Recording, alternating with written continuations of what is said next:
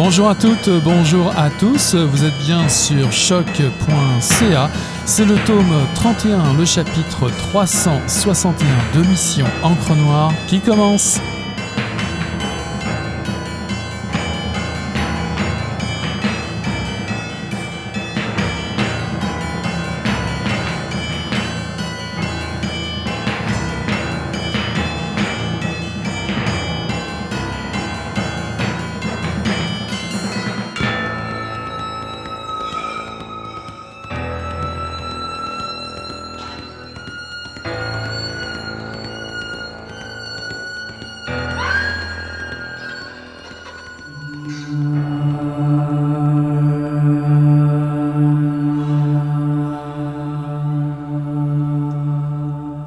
2000 environ, il y a des bêtes couchées sur la courte grève qui longe la falaise.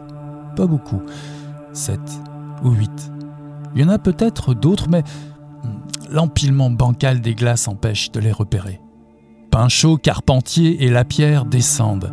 Mac Murray les rejoint. Ils s'habillent, saisissent les carabines, sortent. Depuis le poste de pilotage, Chevrier se ferait un chemin en direction des loups marins. Les glaces sont épaisses. Il fait froid, mais les chasseurs, réchauffés par l'adrénaline, grimpent sur la proue. Ils échangent à voix basse.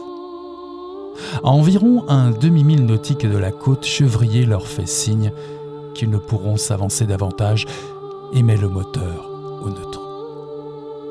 Il faudra prendre la chaloupe pour se rendre à terre. Écoute, fille Simone lui décoche un sourire ironique. Chevrier s'en fiche. Si on croise un autre bateau, tu montes dessus, puis tu t'en vas.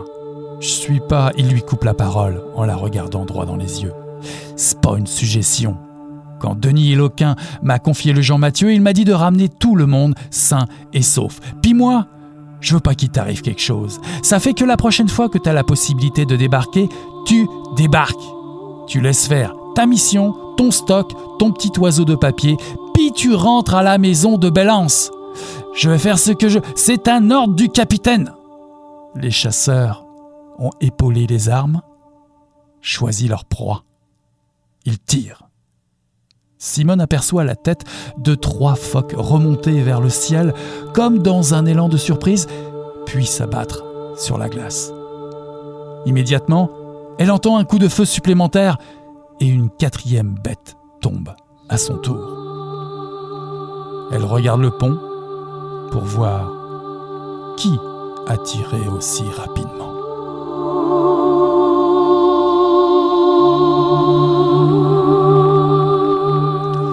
Bonsoir à toutes, bonsoir à tous. Ceci est un extrait du Murmure des Acapiques, la troisième enquête de Joaquin Morales par Roxane Bouchard, parue en 2021 aux éditions Libre Expression.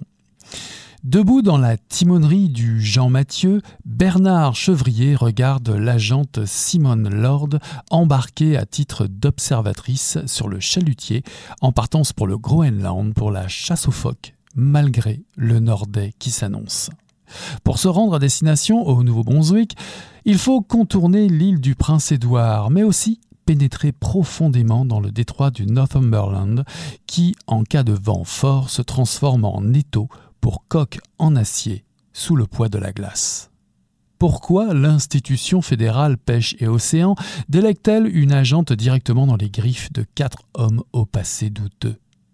Si quatre mois plus tôt, Joaquin Morales avait sorti de la baie de Gaspé le corps d'une pêcheuse en robe de mariée, il ne se doutait pas encore que cette découverte sonnerait le glas de son mariage. Comme lui suggère son notaire, le plus dur n'est pas de signer les papiers. Même si le goût lui manque, il suit son acolyte Éric Lefebvre pour une semaine de ski aux abords du Saint-Laurent avec un bon roman dans les poches, histoire de se changer les idées.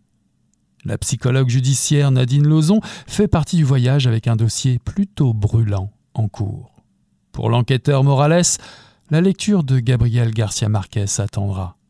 Alors que la baie glacée de Gaspé s'emplit de phoques du Groenland, j'accueille l'autrice Roxane Bouchard à Mission Encre Noire. Bonsoir Roxane.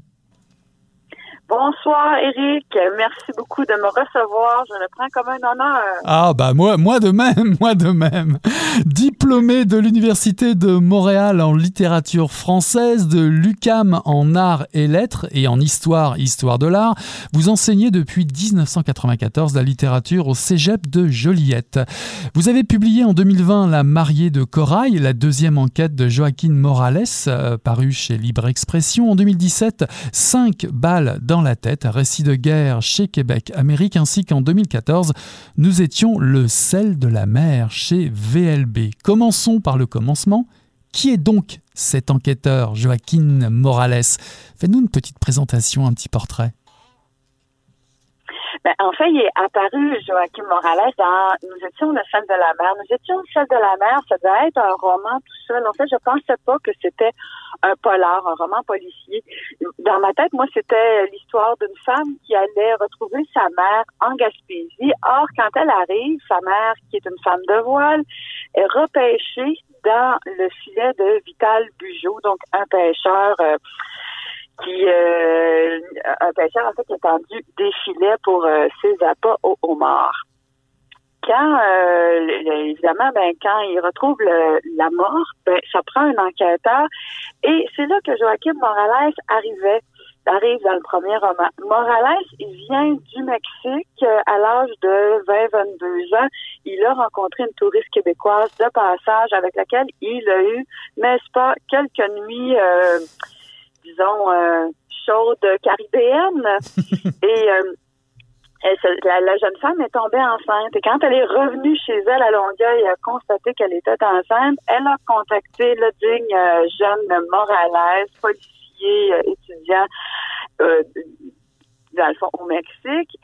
Et euh, le jeune homme s'est envenu et donc euh, il s'est enraciné au Québec. Ça fait donc 30 ans qu'il est au Québec. Morales, il est à Longueuil, il a travaillé à la police de Montréal et il prend une pré-retraite bien méritée en Gaspésie. Au moment même où il arrive avec sa voiture bourrée de stock de déménagement, ben, il apprend que on a retrouvé le corps d'une morte dans un filet de pêche et il va à cette première enquête. Donc, c'était, puis pour moi, c'est un personnage qui est empli de nostalgie, c'est-à-dire que face à la mer, les souvenirs lui remontent dans la gorge et là, il doit non seulement faire face à un village de pêcheurs, face à un univers qu'il connaît pas, mais surtout, il doit faire face à ses propres souvenirs liés au Mexique. Mm-hmm. Le murmure des acapiques. Mais qu'est-ce donc que ces acapiques? Les acapiques, ce sont des armes de chasse. En fait, le nom est norvégien. Beaucoup de gens pensent que c'est un nom euh, euh, des Premières Nations, mais c'est un nom norvégien. C'est l'arme, c'est un long bâton de bois orné d'une tête de marteau d'un côté et juste de l'autre côté de la tête de marteau, il y a un long crochet. C'est une arme faite pour euh, tuer le, loup marin. Donc, c'est une arme de chasse. Avec le marteau, on défonce, les chasseurs défoncent le crâne du loup marin.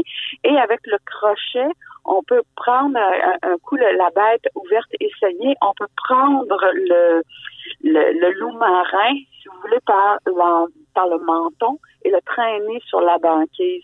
C'est une arme de chasse. En fait, c'est l'arme qui fait la meilleure chasse dans la mesure où elle abat d'un seul coup le loup marin. Donc, la bête ne souffre pas. c'est une arme comme il y a un crochet aussi. Après, ben, quand les hommes tombent à l'eau, ils peuvent s'accrocher à la glace et peuvent remonter grâce à cette, à, cette arme-là, dans le fond, qui a plusieurs fonctions. Contrairement à une arme de chasse, un fusil ou une carabine qui euh, va abattre un animal avec une détonation, ben l'acapique, lui, tue dans un tue un peu dans un murmure, tue silencieusement, si on veut, parce que c'est comme on donne un coup de gourdin sur la tête de l'animal, d'où le fameux murmure de Zacapé qui a euh, comme un danger même dans le silence. Mhm. Qu'est-ce qui vous a inspiré euh, le goût de domicilier euh, votre enquête aux îles de la Madeleine? Êtes-vous familière avec certains lieux, genre Pointe-au-Loup, Cap-au-Meule Oui, moi je suis allée, en fait, j'ai fait de la voile pendant quelques années pendant 7 ou 8 ans, je, je, me suis portée volontaire pour être équipage de bateau. J'ai suivi des cours et euh, j'ai fait de la voile en Gaspésie. J'ai traversé avec des bateaux euh, aux îles de la Madeleine et j'ai fait de voile là-bas. Alors, j'avais rencontré les îles de la Madeleine par la mer. Et de fil en aiguille, ben, quand tu es sur un voilier, que tu débarques du voilier, ben, tu plus trop d'endroits où habiter avant, avant, le prochain bateau. Donc, de fil en aiguille, je suis tombée amie avec des Madelinos. Et euh, je suis retournée à plusieurs reprises euh, camper euh, chez des amis, entre autres chez un ami, Michel Arsenault, qui a une maison à Belance. Et quand j'ai fait la murmure de Sacapé, en fait, à la fin du roman précédent, qui s'intitule La mariée de corail, j'avais dans ce roman-là une femme qui travaille pour pêche chez Océan Canada, donc qui est pas très aimée parce que c'est la femme qui donne des amendes aux pêcheurs qui folies. Et euh, à la fin du livre, comme elle a placé dans une enquête, ben, elle se fait envoyer comme un peu sur une mission éloignée, c'est-à-dire elle se fait envoyer pour l'hiver aux îles de la Madeleine. Mhm. Et euh, j'avais envie, de, étant donné le confinement, j'avais envie de parler de confinement, mais surtout euh, d'isolement, de solitude, de comment on peut se sentir parfois pris avec euh, nous-mêmes euh, dans certaines situations. Donc, je reprends cette femme-là qui part des îles de la Madeleine. Les îles de la Madeleine, l'hiver, il faut être fort parce que euh, face à la banquise et au froid glacial, ben évidemment, on peut souffrir un peu de solitude. Et cette femme-là, donc, embarque sur un bateau qui s'en va dans un détroit et qui va être pris dans des glaces, donc encore plus de solitude face à des chasseurs qui abattent à la capique. C'est vrai que c'est euh, une vision un peu particulière, éventuellement, d'imaginer notre confinement euh, avec une métaphore, genre nous étions pris dans les glaces pendant 14 mois. Pourquoi pas? C'est intéressant comme parallèle. Mais euh, justement, pour rebondir. Moi, en plus, j'avais une capsulite dans l'épaule gauche, donc j'étais vraiment coincée aussi dans mon corps pendant la Oh boy, ok, ok. Mais justement, pour rebondir là-dessus, comme souvent dans vos écrits, l'atmosphère, le décor jouent un rôle déterminant. Là, vous décidez de nous enfermer justement dans un double huis clos, celui du Jean Mathieu, bien évidemment, pris dans les tourments météorologiques du Grand Nord, mais aussi avec ceux de Joaquin et Éric Lefebvre, pris à bord euh, d'un paquebot pour participer à la traversée de la Gaspésie en plein hiver. déjà, est-ce qu'elle existe vraiment cette traversée? Et il s'agit finalement de deux lieux, de deux lieux distincts, deux lieux distincts, deux ambiances différentes, ajouterais-je. Oui, mais en fait, la, traversée de la Gaspésie existe pour vrai. Elle existe l'hiver, c'est-à-dire que vous pouvez faire la traversée. C'est un groupe organisé de 100 à 150 voyageurs et pouvez faire du ski ou de la raquette tous les jours pendant une semaine. C'est un groupe sportif. Il faut être assez ensemble quand même pour faire ça. Et il faut être gourmand parce que c'est aussi une traversée euh, pour gourmet. Et elle existe aussi l'automne pour ceux qui veulent faire de la randonnée. Or, il y a, euh, je pense, une dizaine d'années, la traversée d'hiver avait vraiment loué euh, le traversier du CTMA. Il partait de Montréal, il redescendait jusqu'en Gaspésie et devait skier tout le long du fleuve. Et pour vrai, le bateau a été pris dans les glaces. Donc, je me suis inspirée de cette traversée qui a vraiment existé. Je pense que c'est l'hiver 2009, mais ça se peut que ma mémoire me joue des tours. Et euh, donc, les gens sont restés pris, ils racontent ça, euh, même les, les organisateurs de la traversée racontent qu'ils devaient s'arrêter à Saint-Anne-des-Monts pour aller pour aller skier. Et le, le bateau était pris dans le fleuve. Ils ont dû demander un brise-glace pour sortir de là. Mais les gens ont donc pas pu faire tous les tracés de ski, ce qui fait que les gens ont chanté. Alors je me disais, aïe aïe, c'est pas pire parce que on a deux atmosphères très très différentes dans lesquelles pourtant, même si Joachim Morales est dans une atmosphère festive, il va quand même vivre de la solitude parce que il est pas très type de groupe d'un côté, puis ben, d'autre part, euh, il est en divorce, en séparation, donc il vit un peu de solitude de son côté. Alors que son collègue Éric Lefebvre, lui, euh, s'amuse plutôt au cœur de cette euh, traversée-là. Donc, ça existe pour vrai, la traversée de la Gaspésie. Mhm. C'est sûr que le destin a fait prendre un, drôle de virage à votre enquêteur préféré de 53 ans. Euh, pour remuer le, couteau dans la plaie, vous le matchez avec un séducteur congénital, Éric Lefebvre, son acolyte et partenaire. cela dit, entre Morales et la fameuse Simone Lord que vous allez nous présenter, c'est une longue histoire courte euh, qui se déroule car ils se sont déjà rencontrés auparavant. Oui, ils se sont rencontrés dans l'enquête euh, précédente, deuxième titre de la série Morales, qui est La mariée de corail. Alors que Simone, travaillait à Gaspé, elle travaille euh, donc pour pêche et océan à Gaspé, Morales est interpellé parce que une pêcheuse euh, a disparu. Une pêcheuse de homard a disparu. Quand il arrive sur place, euh, il commence à enquêter d'abord sur la disparition. Enfin, quand ils vont retrouver la femme en question, ils vont enquêter sur les circonstances du décès. Et cette femme-là, Simone Laure, ben, elle, euh, elle connaît un peu la dite euh, pêcheuse qui est euh, disparue, mais elle ne fait pas trop savoir. Et donc, il y a une tension entre les deux. On peut penser que c'est une tension de pouvoir, puis éventuellement, on comprendra que c'est une tension aussi liée à un silence et peut-être éventuellement aussi ce qui va arriver dans le livre suivant, c'est une tension peut-être de désir, de deux solitudes qui euh, souhaitent peut-être se rencontrer. Mm-hmm. Et Simone, c'est Simone, c'est l'image de la femme des mères qui veut qui veut réussir à faire sa marque. C'est difficile parce que la mère, comme beaucoup de milieux, tu sais, par exemple, je pense euh, au milieu euh, des, des militaires, tu sais, il y a des milieux traditionnellement masculins et ces milieux-là sont encore pas faciles pour les femmes. Et donc, cette femme-là doit avoir beaucoup de caractère et elle a même un peu mauvais caractère. oui, bah, d'ailleurs, si ce n'est si sur euh, le Jean Mathieu, mais également euh, euh, à travers les gardes-côtes, Simone l'a plutôt difficile parce que si je peux citer un genre de poète, genre Steve Filiol, qui a ces mots, je le cite Je trosse pas les féministes qui veulent partir, qui veulent faire partie d'un équipage. Qu'est-ce que vous avez à vouloir faire des métiers d'homme Ça, c'est aussi un, thème que vous abordez parce qu'en plus, dans, ce, cette, ce, cette enquête de Morales, finalement, Morales joue un peu un rôle secondaire euh, par rapport à Simone Lord.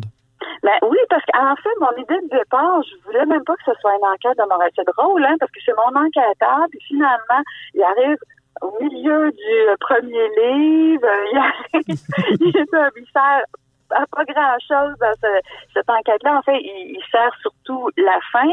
Mais je voulais, euh, au départ, je m'étais dit, ce sera un livre sur Simone, sur cette femme-là qui essaie de se démerder dans un univers difficile. Après ça, je me suis dit, ah, ben tiens, je vais le rentrer dans l'univers moraliste parce qu'il y a quand même une enquête qui se joue. Et ça me permettait aussi de faire avancer la vie de ce personnage-là, euh, Joachim, que j'aime bien, qui est un personnage qui apprend malgré lui qu'il doit avoir toujours l'œil ouvert en mer, mais comme n'importe quel marin. Apprendre à être marin, c'est apprendre à avoir l'œil constamment ouvert sur les intempéries maritimes. Alors lui-même, euh, et puis en même temps, mon personnage de Morales, il sait plus trop ce qu'il fait en Gaspésie. Tu sais, il est avec sa femme, sa femme le laisse tomber. Et là, il se dit, bon, ben, ok, je vais y être, mais comment je vais y être? Et là, il fait, ben, peut-être je pourrais m'attacher euh, à Simone. Et euh, son questionnement, donc, continue et perdure à travers la figure de Simone et à travers les femmes qu'il rencontre, les enquêtes qu'il rencontre. Mais oui, c'est surtout, en fait, le roman de Simone plus que le roman de Joaquin. Quels étaient les écueils, justement, pour vous, pour maintenir l'attention bah, dans un milieu fermé, dans deux milieux fermés, des, lieux clos, et aussi de, de maintenir, je dirais, l'attention en, personnalisant euh, l'intrigue à travers Simon Lord plutôt qu'à travers Morales. Ben, euh, Le danger, en fait, le danger, la première lectrice euh, l'a cerné immédiatement, c'est-à-dire que dans ma première version de ce roman-là, ce que j'avais fait, c'est que je commençais directement avec Simone qui embarquait sur le genre Mathieu. Et l'action était centrée sur comment est-ce que ça se développe autour de la, de de la chasse et de la tension dans un huis clos. Et ce que ma, lectrice me dit, en fait, c'est commence le roman 40 pages plus tôt. une, vraie première lectrice peut travailler son auteur, comme vous pouvez le voir. Et euh, l'idée, c'était, elle me disait, il faut absolument qu'on apprenne à aimer tes personnages pour les suivre dans un huis clos étouffant. Et donc, euh, le premier danger pour moi, c'était ça. Et là, ça a donné naissance à, OK, on va faire vivre un petit peu Simone avant. Donc, je la mets déjà dans une situation dangereuse où, euh, dès le départ, il y a un personnage, Tony McMurray, qui veut, euh, qui pense aller lui donner une leçon parce que lui, il aime pas les agents de dépêche. Et là, on la voit entourée sur les, aux îles de la Madeleine, on la voit entourée d'un paysage difficile. Et après ça, l'idée c'était qu'on s'attache à elle, qu'on s'attache à elle au cours d'une discussion téléphonique qu'elle a avec euh, Lefebvre, qu'on s'attache à elle parce qu'elle se souvient d'avoir rencontré Morales et qu'elle l'attend.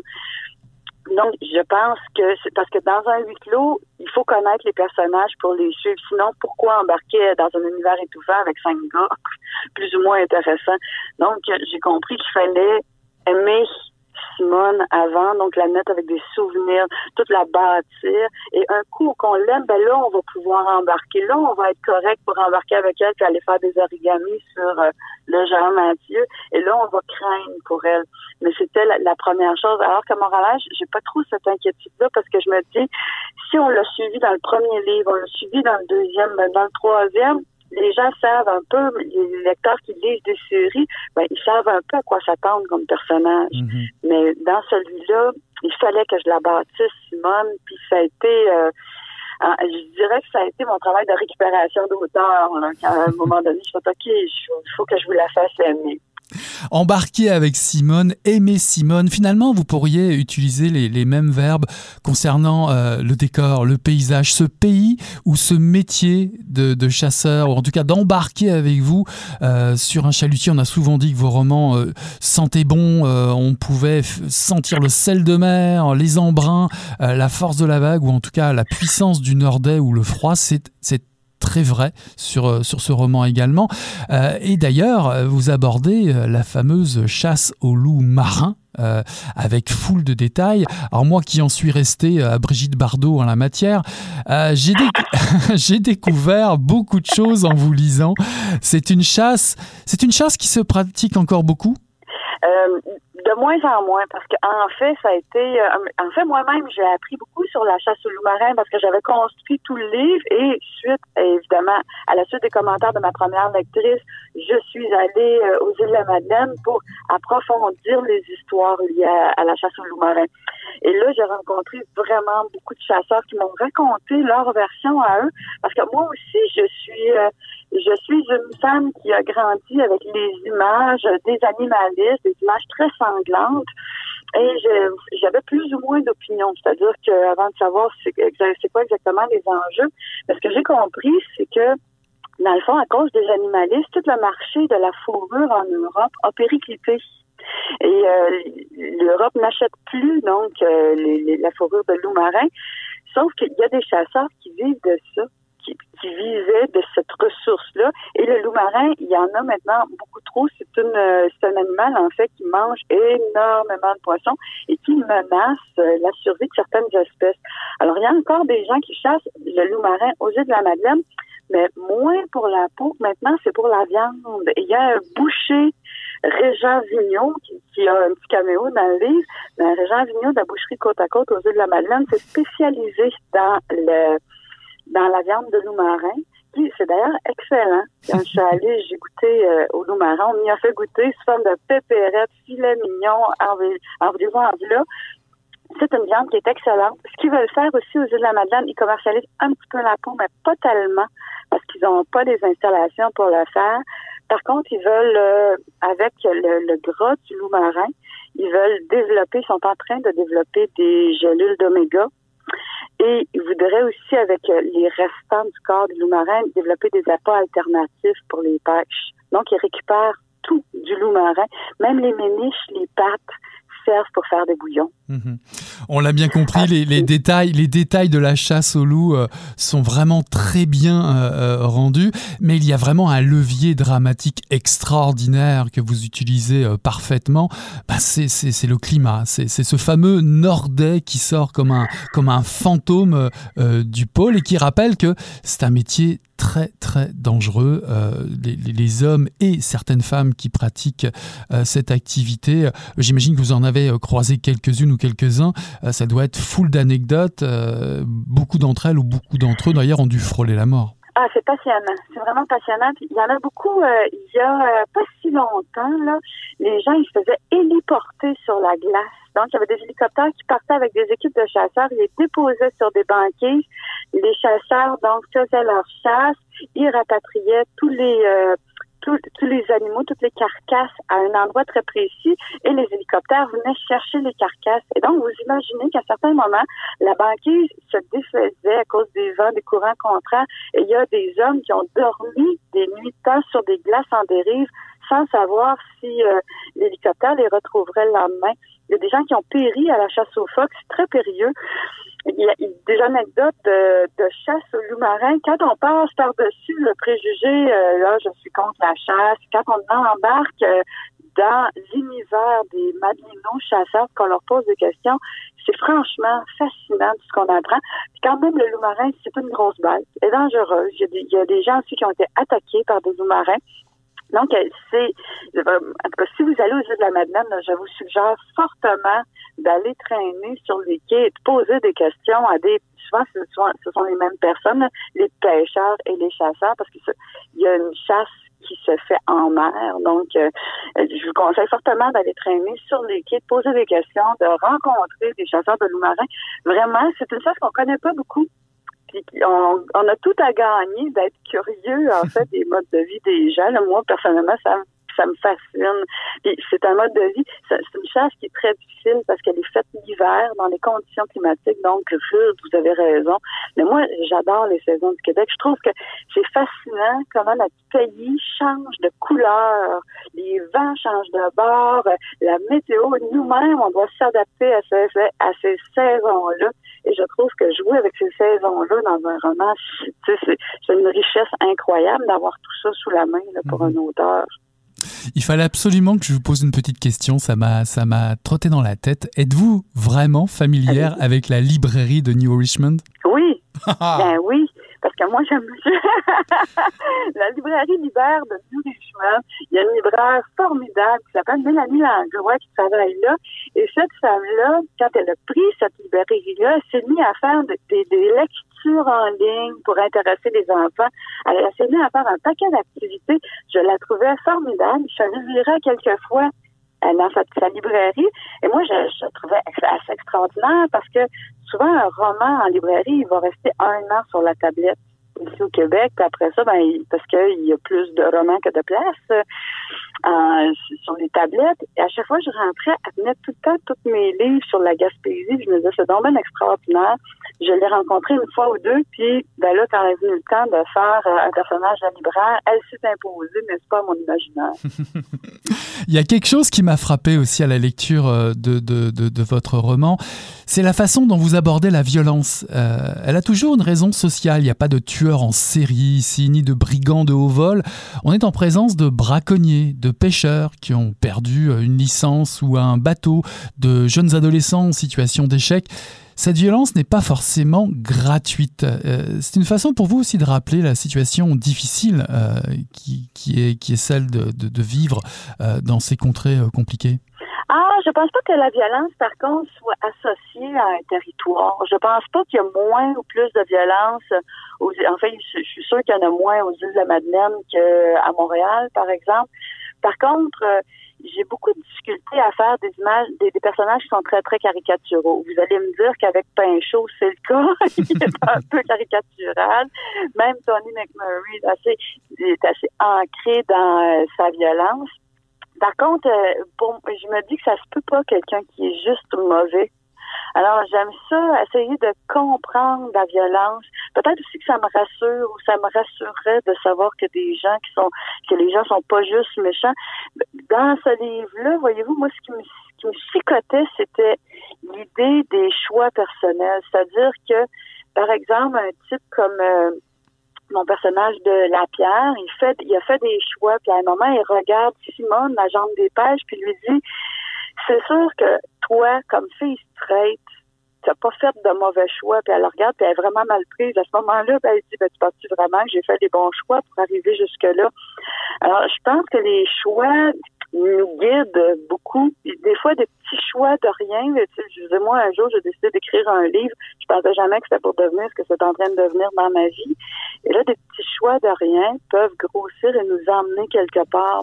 Et pour moi, la violence, c'est ça aussi. C'est mhm. qu'un jour, tu décides de quitter les, les îles de la Madeleine.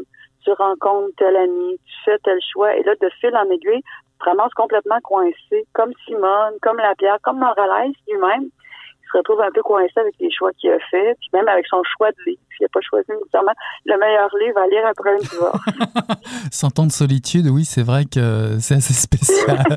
Mais parlant de choix, justement, euh, on sent quand même que vous avez une affection pour Éric Lefebvre, un personnage macho pourtant, mais somme toute attachant. Vous lui faites dire, je cite, Moi j'enquête, je trouve l'assassin du mari, puis je fais de l'œil à la veuve. C'est même pas une technique de consolation personnelle face au monde en dérive. Non, non, non, moi je vis sans femme ni enfant dans la frivolité. Je vous soupçonne d'avoir une, une attention particulière pour ce personnage. Mais en fait, c'est parce que moi, je, tout ce qui est humour dans un personnage m'amuse beaucoup. Et je trouve que Morales, il est très nostalgique. C'est ça, il vit des moments difficiles. J'ai pas le choix de le mettre dans une posture un peu tristounette. Sauf que j'ai envie, j'ai besoin, quand j'écris, j'ai besoin d'avoir du plaisir quand même. Et le personnage d'Éric Lefebvre est là un peu pour ça. Il arrive avec ses tics parce qu'il ramasse des objets, ça l'aide à garder euh, sa mémoire active. Il y a toujours des euh, vêtements, des chemises assez flyées, merci. Et euh, j'avais envie qu'il soit le contraste amoureux de Morales. C'est-à-dire que Morales est là dans sa fidélité, dans ses 30 ans de mariage, dans sa paternité, dans son, son conjugal en dérive. Et à côté de ça, d'avoir un titre qui lui dit, qui le fait réfléchir sur l'amour, qui dit, ça peut être autre chose, l'amour, ça peut être le fun, ça peut être des bons moments. Mais lui-même, Éric Lefebvre, à travers ce roman-là, finit par dire, ben finalement, j'arrive à 40 ans, puis j'ai les mains vides j'ai les mains remplies de vent, puis peut-être que j'ai envie d'autre chose. Mais j'avais envie de ce personnage-là, pour moi, c'est un personnage qui a du rebond. Je peux m'amuser avec. Il l'envoyait un peu partout et ça va être correct. Puis à la fin, j'aime ça qu'ils prennent la trousse de maquillage de Nadine puis qu'ils commencent à jouer avec les objets d'une trousse à maquillage. Là, tu fais, mais quel geste intime, sauf que ça entre dans ce personnage-là donc, je peux m'amuser puis lui donner toutes sortes d'objets. Je peux l'envoyer où je veux. Puis c'est comme une bouffée d'air frais pour moi, ce personnage-là. Pour finir, euh, envisagez-vous de quitter euh, la mer pour les futures aventures de l'enquêteur Morales?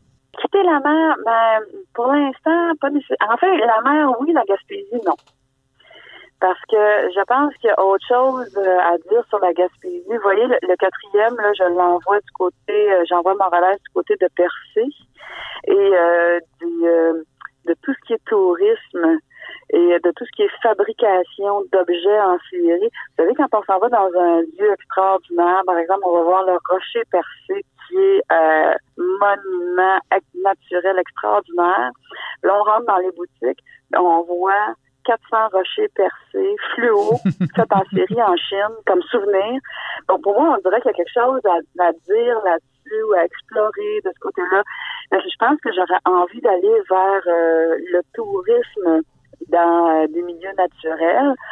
Ça, ça me tente d'aller de ce côté-là. Donc, je suis moins dans la pêche, dans la chasse. On n'est plus en bateau mais on reste en Gaspésie parce que je trouve que c'est une terre.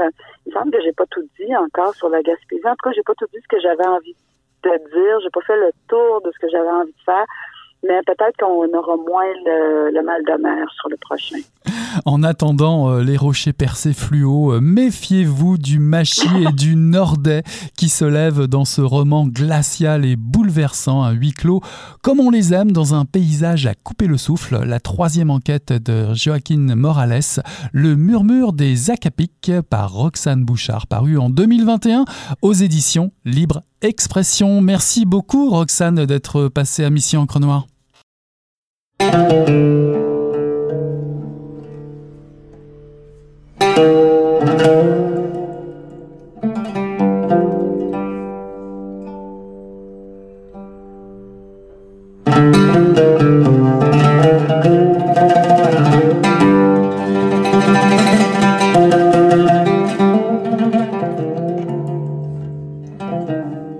J'arrive dans la contrée de l'exil.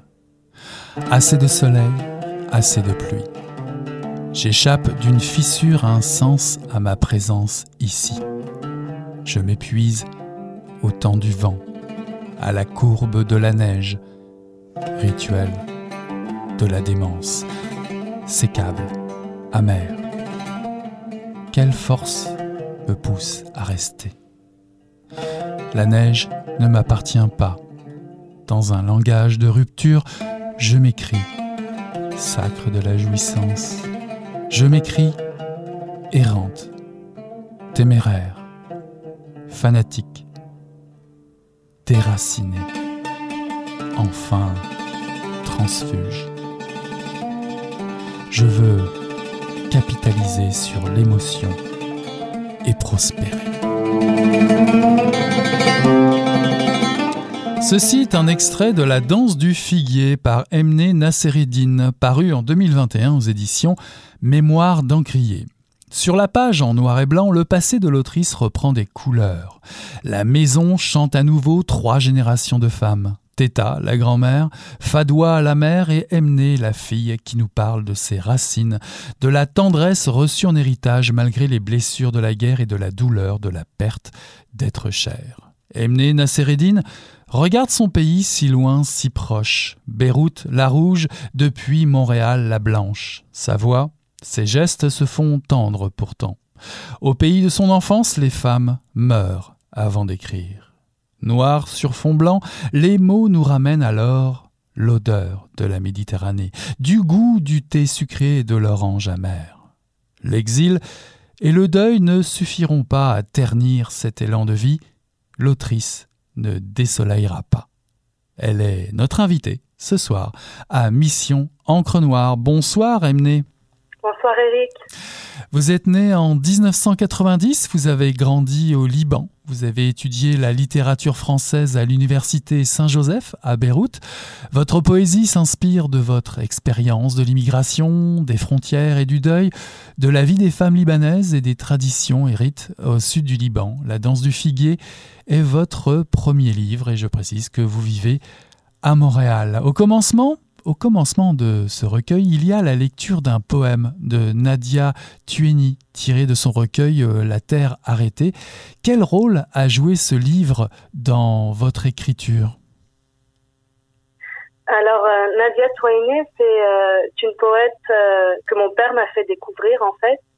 Il a fait aussi des études en littérature et il s'est intéressé à la littérature féminine francophone, particulièrement celle du Liban. Et euh, c'est ça, c'était euh, pour moi une, découverte très tôt euh, dans mon parcours. Bien avant avoir fait mes études en littérature, je, voyais les livres de Nadia Twain traîner un peu partout dans la maison. Et, c'était comme si, quand je commençais à la lire, je, me retrouvais en fait dans, dans les thématiques qu'elle abordait. Pour moi, c'était ça, ça, détonnait un peu de, toute cette littérature francophone qui est surtout masculine. Euh, et je pense qu'il y avait juste une femme comme elle qui aurait pu euh, aborder des, thématiques aussi euh, difficiles que le deuil, aussi l'exil. C'est ça, c'est vraiment, pour moi, c'est quelque chose que mon père m'a transmis. Et ouais, c'est ça, c'est vraiment une, découverte à l'enfance. C'était vraiment tôt. Je lisais sans vraiment comprendre ce qu'elle voulait euh, nous faire parvenir, puis je l'ai relu adulte. Et euh, c'est là où j'ai pu vraiment euh, saisir tout, tout, ce qui traversait ces poèmes. Mhm.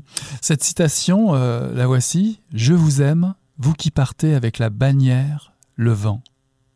Ça vous parle cette citation? Le vent, c'est quoi? C'est le voyage? C'est la découverte? Oui, c'est tout ce qui est volatile, c'est tout ce qui n'arrive pas à s'ancrer. C'est pour moi, c'est ces femmes libanaises qui quittent le pays, qui vont un peu se répandre partout, puis mais qui gardent un peu, euh, qui emportent le vent du Liban euh, où qu'elles aillent. Oui, le vent, c'est vraiment le, voyage. Et ce titre, alors, ce titre, La danse du figuier, quel, quel rôle joue le figuier dans, dans votre recueil, cette danse de l'arbre? Qu'est-ce que Qu'est-ce que ça représente? Alors le figuier, c'est euh, c'est l'arbre fruitier de mon enfance. Chez mes grands-parents, dans le dans leur jardin, en fait, à l'entrée de de leur maison, il y avait un figuier. Et je me souviens quand j'étais petite et qu'on allait leur rendre visite, quand on arrivait dans la voiture et qu'on entrait dans la ruelle, c'était euh, en, en, apercevant ce figuier que j'avais comme ce sentiment de de de reconnaître le lieu Et quand je voyais ce figuier, je me disais, on arrivait à destination. Euh, pour moi, c'est vraiment un, arbre sous lequel nous, les cousins, on allait jouer. Euh, ma grand-mère aussi venait nous cueillir des figues, puis nous les offrir euh, quand on quand on était dans le jardin.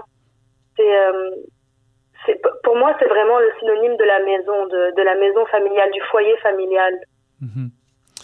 Les, premiers mots du recueil sont C'est ainsi que débute mon récit, euh, puis se déroule une, une scène familiale de, cérémonie euh, du thé.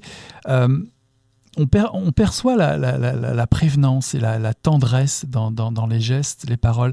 Pourquoi choisir d'offrir le thé à votre lectorat dès l'intro du recueil? En fait, dans, ce poème, je parle de l'étranger qui s'est établi au rez-de-chaussée de la maison. Et euh, l'étranger, c'est euh, ben, l'armée israélienne, en fait, qui, qui s'était établie au rez-de-chaussée. Et, euh, et ma grand-mère, malgré, malgré l'humiliation, malgré l'occupation, a été forcée, en fait, de leur servir du thé. Et pour moi, c'était alors que bon, ben, on a eu quand même une famille qui a résisté. Et euh, pour moi, c'est l'amour de la patrie. C'est-à-dire, on sert le thé même à ceux qui viennent occuper la maison. Et euh, c'est euh, voilà, c'est l'accueil inconditionnel. Mais c'est aussi, il y a de l'amour et de, je voulais pas trop faire transparaître ce sentiment d'humiliation parce que ça l'a été pour ma grand-mère quand elle me raconte ses souvenirs. C'était un geste d'humiliation en fait. Euh, mais pour moi, j'ai voulu transposer, sublimer ce geste-là en geste d'amour. Donc c'est ça, le thé pour moi, c'est l'accueil, l'accueil de l'autre, c'est l'accueil de, de l'autre, quelle que soit son identité.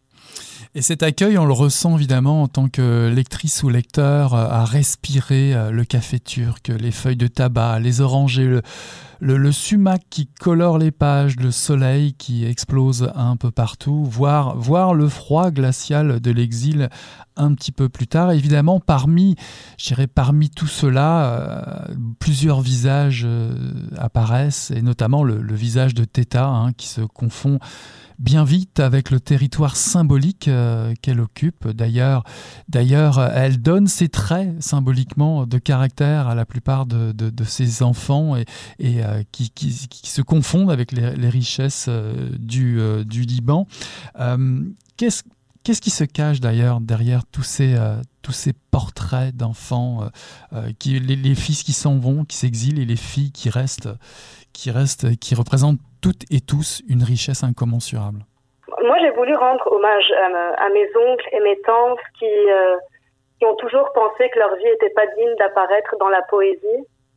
Euh, et j'ai voulu aussi euh, faire dialoguer ma, grand-mère avec ses enfants. Nous, dans la famille, on est beaucoup dans la retenue, dans, la pudeur des émotions. Et lorsque ma grand-mère parle à ses enfants dans mes poèmes, ce sont des mots qu'elle n'oserait pas dire en réalité euh, dans la vraie vie. Elle est beaucoup trop pudique pour leur avouer tout l'amour qu'elle a envers eux.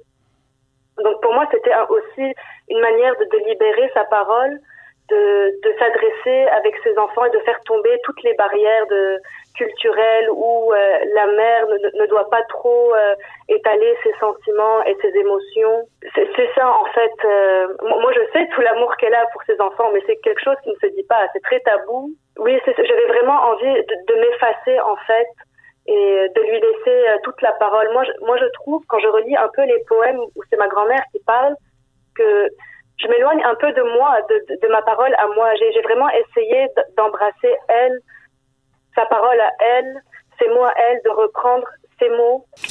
Est-ce que ces tabous, ces silences, est-ce ce que vous nommez euh, le langage de la nuit? Le, langage de la nuit, pour moi, c'est aussi toute la forme de poésie qui, fait partie du quotidien de, de des Libanais. Mais euh, comme, je l'ai dit, pour, ma famille, la poésie ne leur est pas due.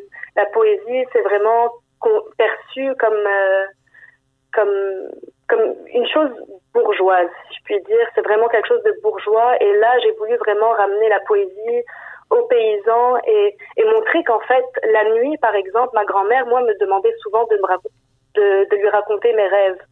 Parce que pour elle, les rêves, ça porte tout un langage qui est à décoder. Ou par exemple le marque de café, c'est aussi, euh, moi je trouve beaucoup de poésie et comment ils associent les oiseaux à des messages, comment ils associent les routes au voyage. Ils voient, ils voient beaucoup de poésie dans dans les petites choses du quotidien, dans la nature. Euh, et la nuit, vraiment la nuit, c'est euh, c'est sûr que c'est tout un territoire où, qui est rempli de poésie. Nous, on, chez les musulmans, il y a la nuit de destin. Puis je me souvenais quand il y avait la nuit de destin, mes oncles et mes tantes se réunissaient pour voir ce qu'ils avaient, pour parler de leurs rêves qu'ils ont eus cette nuit, cette nuit-là. Mhm, mhm. Sans jamais dire que c'est de la poésie, sans jamais voir l'interprétation des rêves comme la poésie. Mais la nuit, oui, c'est, euh, pour moi, c'est comme la, la poésie, c'est comme si le ciel s'entrouvrait et puis que la poésie pouvait venir débarquer dans la vie de ces gens-là. Mais là encore, bon, ben, ils ont vraiment une sorte de pudeur. Euh, embarque bien vite aussi euh, un questionnement autour d'une forme de conflit de génération. En tout cas, c'est comme ça que, que je l'ai vu. Je fais appel à, à Amil Mahalouf justement pour, euh, pour en parler, qui lui compare le, désir d'identité à une panthère, la métaphore du fauve aux ardeurs mortelles et qui fait des victimes. Ben, cette, cette panthère peut aussi bien euh, être utilisée pour parler évidemment de d'un poids, des traditions qu'on sent dans votre texte qui peut qui peut euh, gêner la poète ou en tout cas la, la fille qui veut euh, quitter, euh, quitter ce pays, ses, ses, ses, manières traditionnelles pour vivre autre chose. C'est très présent aussi dans votre poésie, cette, cette idée de, double territoire, si je peux dire. Oui, et c'est drôle que, vous parliez de, tradition parce que la première version que j'avais envoyée du manuscrit était beaucoup plus crue, je pense. Et lorsque le manuscrit a été accepté, j'ai ressenti le besoin de, revenir sur mes textes et je sais pas si je vais dire que je me suis un peu censurée, mais j'ai dû comme lisser un peu euh, ces poèmes-là, justement pour pas heurter euh, le, regard de ma famille, pour pas, pour respecter. je dirais pas que c'est de la censure, je dirais par respect pour ma famille. J'ai dû faire attention aux mots que je choisis. Euh, j'ai voulu, pour moi, c'est plus un geste d'amour. Je voulais pas les confronter dans dans mes poèmes. Mhm. Et oui, il y, a le, il y a le double territoire, c'est-à-dire que moi, ma vie ici au Canada est très différente de ma vie au Liban. Euh, au Liban, on, on vit caché, on, on, ne dit pas vraiment qui on est. Et en fait, on n'a même pas le, le c'est un peu un luxe, je dirais, de, de pouvoir se, se, se, poser la question euh, de qui sommes-nous, d'où je viens. Euh, les gens sont tellement engloutis par le quotidien qu'ils ne peuvent pas se poser et se poser ce genre de questions. Euh, et le Canada, ça m'a permis ça, ça m'a permis une ouverture et euh, un retour vers moi-même, comme si je m'étais, comme si je m'étais posée et euh, j'avais le temps en fait d'être dans la contemplation. Mm-hmm. Là-bas, au Liban, il n'y a pas le temps. La contemplation, c'est vraiment euh, un privilège. Dans un deuxième tableau, vous évoquez Fadoua, votre, euh, votre mère. c'est un moment où les mots deviennent plus angoissants, j'allais dire. Il y a des, des extraits comme celui-ci, Personne ne nous apprend à quitter l'enfance. On sent une notion, une, notion de départ qui s'annonce également, départ vers, vers l'inconnu. quel sentiment vous habite sur cette, cette partie-ci, le fait de, de quitter, quitter l'enfance? Alors quand j'ai écrit les, les j'ai écrit les poèmes euh, sur ma mère quelques mois après son décès. Je ne pouvais pas écrire euh, juste après. J'avais besoin aussi là de, de, laisser macérer un peu mes pensées puis mes mots.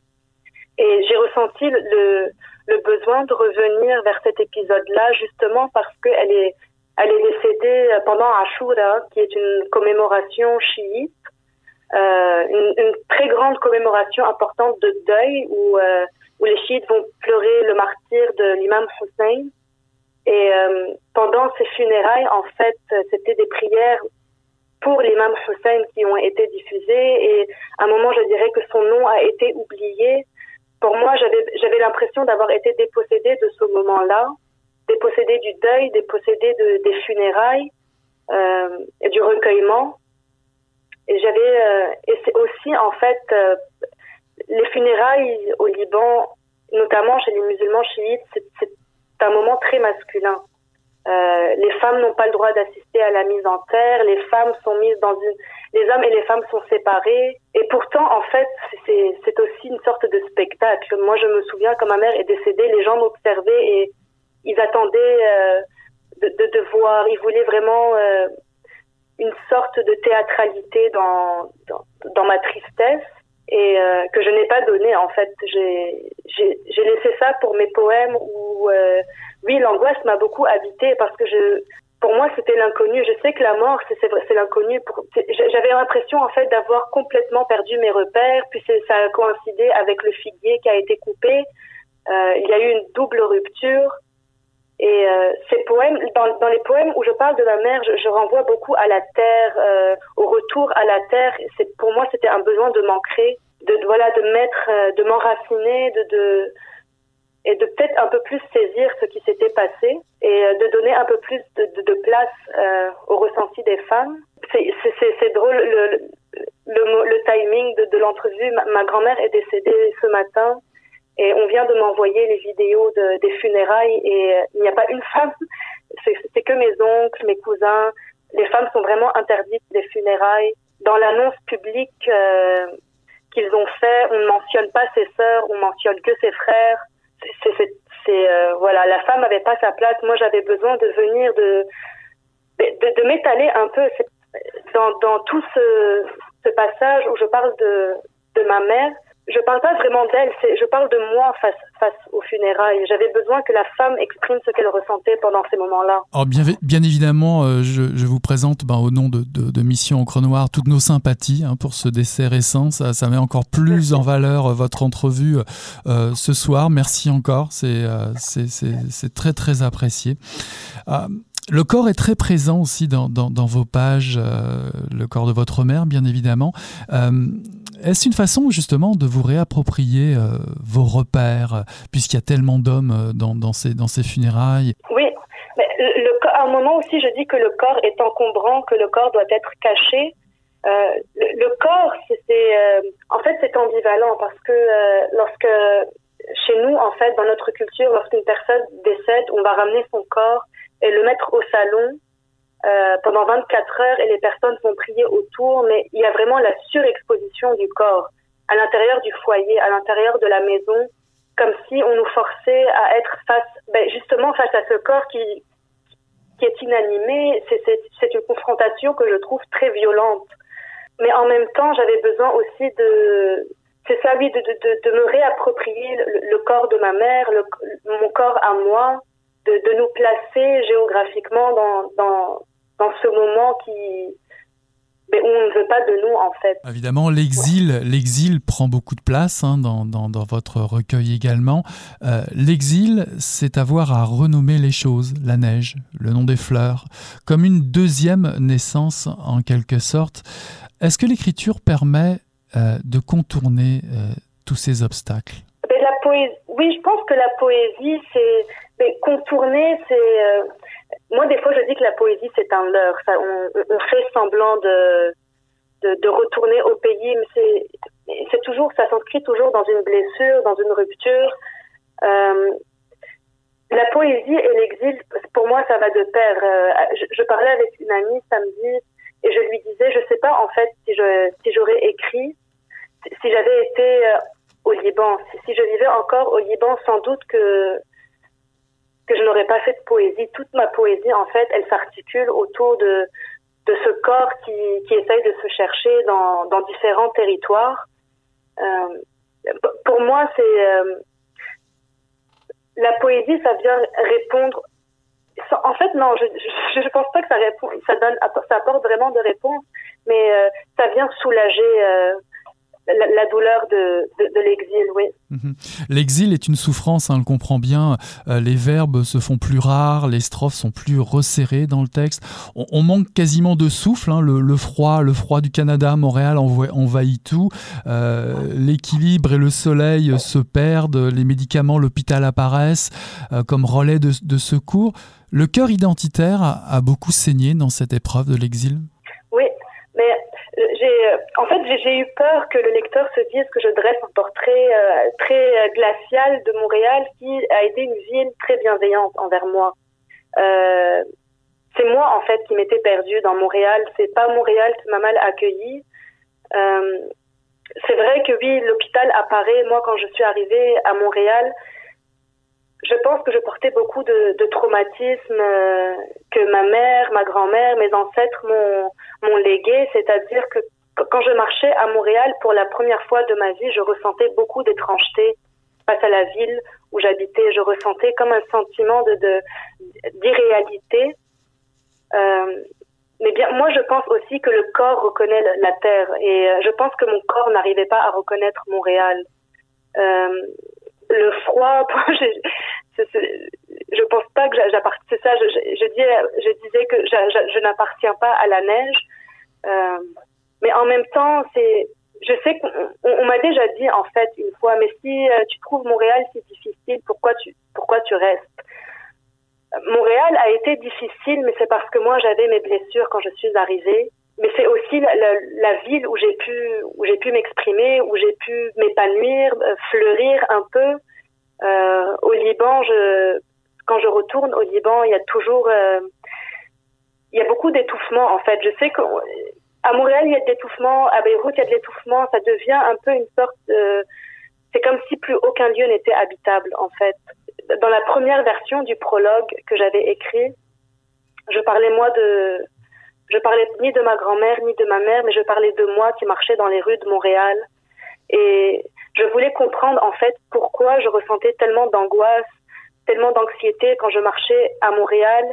Et moi, je suis arrivée en 2016 depuis 2016, je n'arrête pas de déménager. J'ai euh, j'ai constamment changé d'adresse, comme s'il y avait toujours une menace qui pesait, comme si j'étais toujours en danger dans mon adresse.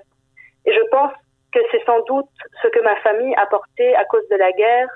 Euh, moi, en 2006 aussi, j'ai connu le, conflit israélo-libanais et ce sentiment de, de, n'être jamais en sécurité dans un lieu, je, je l'ai rapporté avec moi à Montréal et je sais pas si on en guérit, mais on finit par euh, par regarder ailleurs. En fait, quand on voit l'angoisse arriver, il faut juste regarder ailleurs. Et la poésie, c'est ça, ça permet un peu plus d'avoir une saisie sur le réel. Quand je trouve que Montréal devient étrange, je me mets à écrire. C'est comme c'est comme un mantra. À qui s'adressent ces mots euh, final Retrouve-moi à Montréal, je ne ressemble plus à ce que tu as laissé. Je pense que, je pense que ça s'adresse à mon père, en fait. Euh, en tout cas, ça s'adresse soit à mon frère, soit à mon père. Mon père qui jamais n'est venu à Montréal. Euh, je suis là depuis 2016, mais euh, en fait, j'ai l'impression que mon père n'a jamais su, n'a jamais compris pourquoi j'étais à Montréal. Très souvent, il m'appelle, puis il me dit mais qu'est-ce que tu as construit à Montréal? Qu'est-ce qui te garde à Montréal? Et là, je dis que j'ai planté de la liberté. Pour moi, c'était, j'avais envie, en fait, j'ai envie de.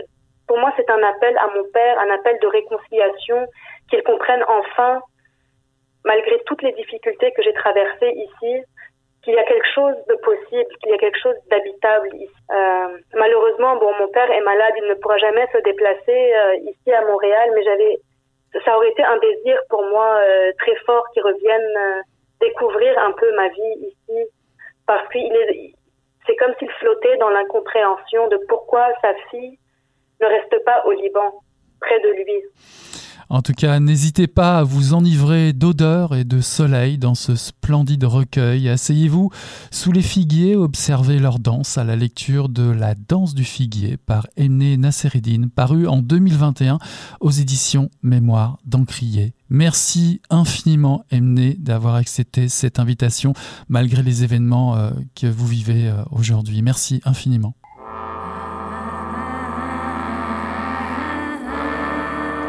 Voilà qui met un point final à Mission Encre Noire cette semaine, le tome 31, le chapitre 361. J'ai eu le plaisir de recevoir Roxane Bouchard pour nous présenter Le murmure des Acapiques, la troisième enquête de Joaquin Morales, parue aux éditions Libre Expression en 2021. En deuxième partie d'émission, Emne Nassereddin est venu nous présenter son recueil de poésie La danse du figuier, paru en 2021 aux éditions Mémoire d'Encrier. Voilà, on tourne la page et on se dit à la semaine prochaine. Salut là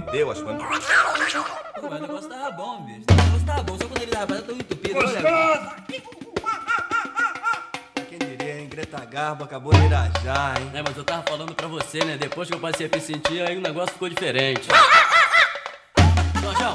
Vai, garoto! Fala a verdade. Isso tá bom. Não. Cadê a cerveja que não? Ô, Ciro, tira a mão do meu bolso. Agora um arame, um arame ia pegar dentro, ia pegar um gordurão e